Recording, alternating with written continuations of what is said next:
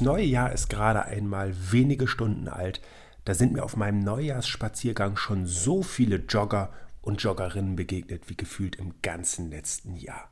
Es scheint also zu funktionieren mit den guten Vorsätzen, oder?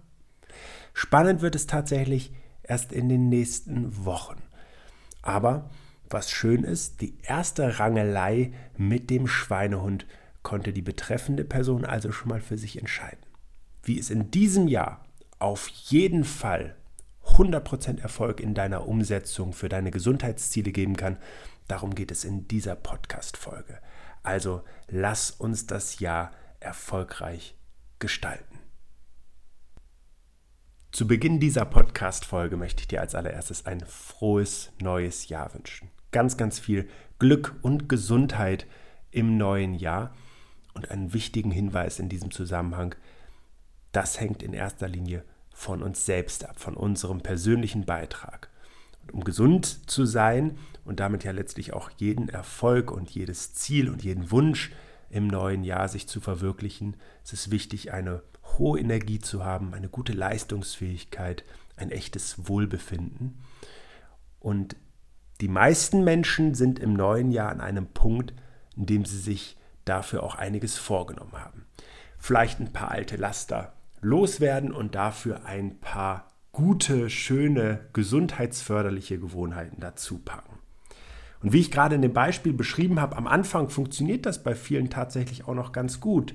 Da ist die erste Jogging-Einheit absolviert, der erste Apfel ist vertilgt, der erste Drink ist abgelehnt und die erste Schokolade bleibt einfach nochmal verpackt. Nur die Frage ist, wie gestaltet sich das jetzt in den nächsten Tagen, in den nächsten Wochen?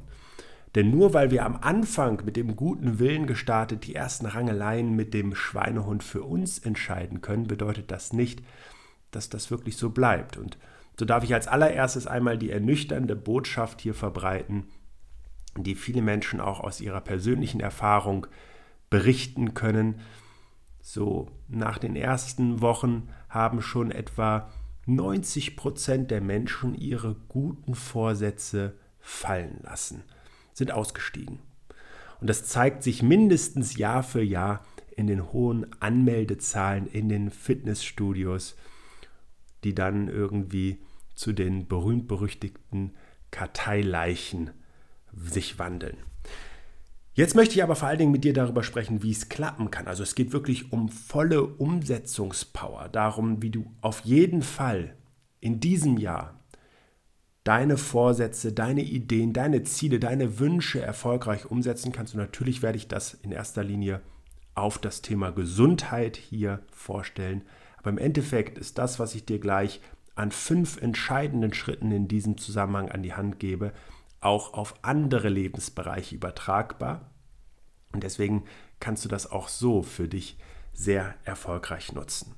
Das Erste, was ich dir ans Herz legen möchte, damit auch die nächsten Begegnungen mit diesem pelzigen Vierbeiner für dich erfolgreich gestaltet werden können, ist, dass du dich auf ein Ziel konzentrierst. Denn mal ehrlich, wenn wir mal darüber nachdenken, was wir vielleicht an unserem Gesundheitsverhalten an unserer Sportlichkeit, an unserem Ernährungsverhalten, an unserer Disziplin, an unserer Achtsamkeit verändern wollen, dann kommen wir schnell zu einer ganzen Liste an Dingen. Ähm, gerade auch, weil wir in einem Optimierungswahn manchmal stecken. Und an der Stelle ist es ganz, ganz wichtig, dass du dich jetzt auf eine Sache erstmal konzentrierst. Dass du dir eine Sache rauspickst und sagst, da ist jetzt mein Fokus, das möchte ich wirklich verändern.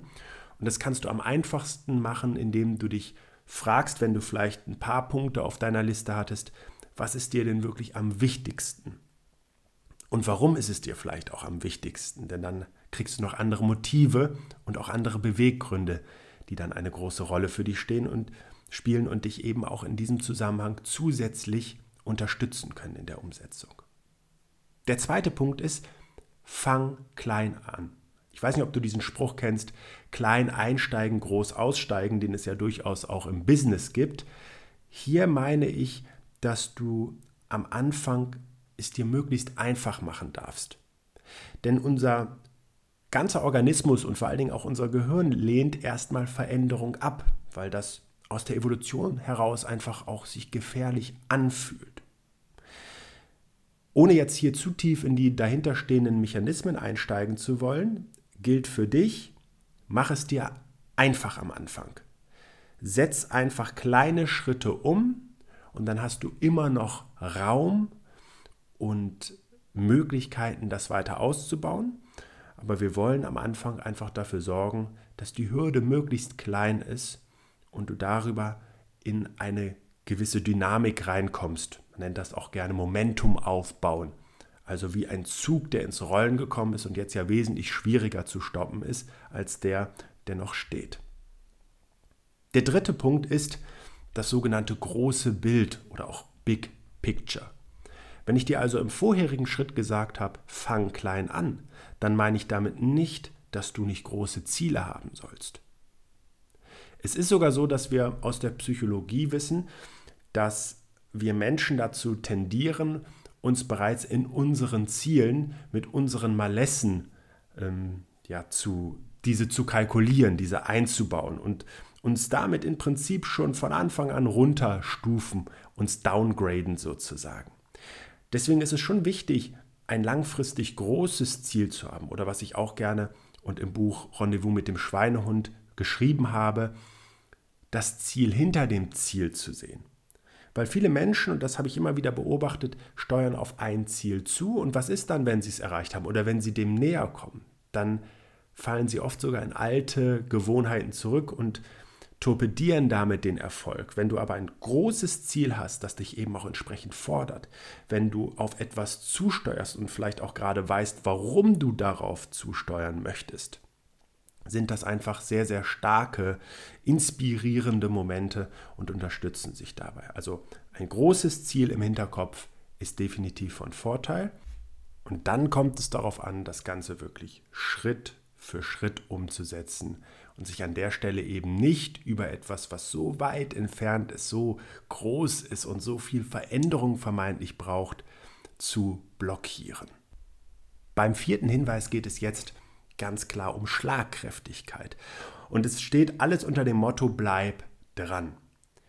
Weil es wird sich jetzt in diesem Jahr und mit den ersten Schritten natürlich nicht so verhalten, dass du ganz zielstrebig und ohne irgendwelche Hindernisse, Hürden und Stolpersteine auf dein Ziel zusteuerst. Und es einfach sozusagen dir wie im Flow von der Hand geht. Nein, ehrlich gesagt werden auch diesmal Momente kommen, wo du vielleicht in Anführungszeichen schwach wirst oder wo dein Gehirn ach so gute Alternativen vorschlägt oder möglicherweise Risiken in den Vordergrund stellt. Oder um es ganz platt zu sagen, Ausreden bereithält. Und das ist der Moment des Schweinehunds, der dich zurückholen möchte in das gemütliche warme Nest. Da kommt es darauf an, das, was wir in all den Situationen kennen, wo wir gerne schlagkräftig sein wollen, dass du dich einfach darauf vorbereitest. Dass du einfach in den Ring steigst und deine Deckung schon hoch hältst, bevor der erste Schlag auf dich einsegelt. Und da möchte ich dir sagen, du kennst dich am besten, du wirst am besten wissen, welche Ausreden du bereithalten möchtest. Und die sind natürlich auch sehr unterschiedlich von Ziel zu Ziel. An der Stelle, wenn es beispielsweise das Wetter dann vielleicht mal eine Rolle spielt und jetzt schneit es gerade, obwohl schneien tut es ja nicht mehr hier, ähm, aber es regnet vielleicht, dann äh, kannst du dir ja da entsprechend eine Ausrüstung bereitlegen. Oder du bist abends müde, ja, dann machst du es halt nicht abends, sondern startest zum Beispiel mit Bewegung in den Tag, was ich ja ohnehin als sehr, sehr sinnvoll erachte, um die Energie auch für den Tag einfach mitnehmen zu können. Und es gibt viele weitere Beispiele, wo man einfach sagen kann, wenn es dir schwerfällt zu verzichten auf irgendwelchen Zucker und Süßkram, dann hast du ihn einfach nicht im Haus und hast stattdessen ein, eine gesündere Alternative Obst und Gemüse da und isst davon lieber etwas. Also sei schlagkräftig. Der fünfte Aspekt bezieht sich auf das Thema Gewohnheitsbildung. Und hier kann ich einfach sagen, in der Forschung gibt es unterschiedliche Größenordnungen. Man sagt im Grunde genommen, dass irgendwo zwischen 60 und 90 Tagen eine Gewohnheit entsteht. Was allerdings mit am wichtigsten ist, ist die Frequenz, in der wir diese Gewohnheit bilden. Und das bedeutet, wenn ich mich zum Beispiel einmal die Woche zum Yoga aufraffe oder ins Fitnessstudio gehe oder zum Indoor-Soccer gehe oder einmal die Woche ja, von mir aus auch fleischfrei esse oder irgendeine andere Maßnahme ergreife für mein Ziel, dann ist das natürlich wesentlich weniger häufig, als wenn ich täglich etwas mache. Und jetzt sind wir wieder beim ersten Punkt. Konzentriere dich auf eine Sache. Beim zweiten, fang klein an und halt die Frequenz hoch. Denn wenn du überlegst, dass du jeden Tag etwas machst, dann ist natürlich sozusagen dieser Abdruck, der bleibt, weil du immer wieder darüber schreibst und das sozusagen Schritt für Schritt durchdrückt, wie so bei einem Durchpauspapier, ist das wesentlich wirkungsvoller, als wenn die Frequenz deutlich weiter auseinander liegt und damit einfach die Häufigkeit, also die Frequenz, in der die Schläge kommen, deutlich geringer ausfällt. Da kann ich dir einfach sagen, guck, dass du häufigere Wiederholungen deiner Sache, die du umsetzen willst, hast, um möglichst schnell an, den Punkt einer Gewohnheitsbildung zu kommen. Und dafür ist es einfach sinnvoll, dass du am besten täglich etwas für dein Ziel machst. Guck dir das Thema Bewegung aus der 3x3-Formel an, bei der du wirklich dreimal am Tag etwas machst. Aktiviere dich jeden Morgen mit einem Power Starter, also einer kurzen körperlichen Einheit die nur ein paar Minuten dauert und du wirst eben wesentlich schneller auch das Gefühl haben, dass das ein Automatismus wirkt, der dich in dem Punkt dann wirklich auch unterstützen kann. Der letzte Aspekt betrifft jetzt nicht mehr einen weiteren Hinweis, sondern ist für mich so ein bisschen durch die Brille der Inspiration nochmal zu gucken. Also, wenn man so will, eine zusätzliche Motivation für dich. Und dafür möchte ich dir sagen, dass dein Charakter aus deinen Gewohnheiten gebildet wird. Und wenn wir von Charakter sprechen, dann ist das ja eigentlich was, wo wir ähm, ja am besten stolz drauf sein dürfen, wo wir sagen, ich habe wirklich besondere Werte, ich habe einen schönen Charakter. Und da darfst du dich immer mal wieder fragen, wer möchtest du denn sein? Und willst du der Mensch sein, der diese Gewohnheiten hat, die ja dann auch einen entsprechenden Charakter daraus entstehen lassen, wenn wir bei dieser Gleichung bleiben, die ich eben aufgestellt habe. Also stell dir die Frage, möchte ich der Charakter sein, der diese Gewohnheiten hat, oder möchte ich einen Charakter haben, der aus diesen Gewohnheiten entsteht? Und wenn du das für dich in einigen Punkten einfach verneinen kannst, dann ist ein guter Moment, an diesen Dingen auch Veränderung wirken zu lassen und sich dafür einzusetzen, dass du einen guten, einen besseren, einen passenderen Ersatz für dich findest.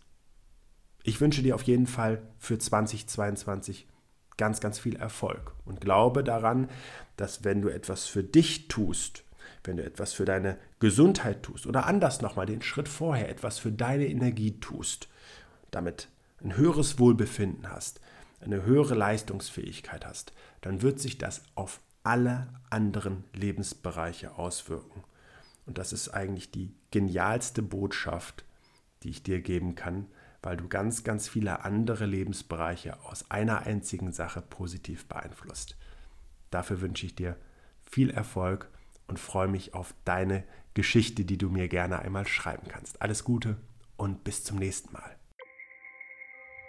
Schön, dass du dir für meine Podcast-Folge Zeit genommen hast. Um auch zukünftig auf dem Laufenden zu bleiben, empfehle ich dir, meinen Podcast direkt zu abonnieren. Außerdem freue ich mich über deinen Kommentar und eine Bewertung von dir. Ich wünsche dir eine bewegte Zeit. Bis zum nächsten Mal.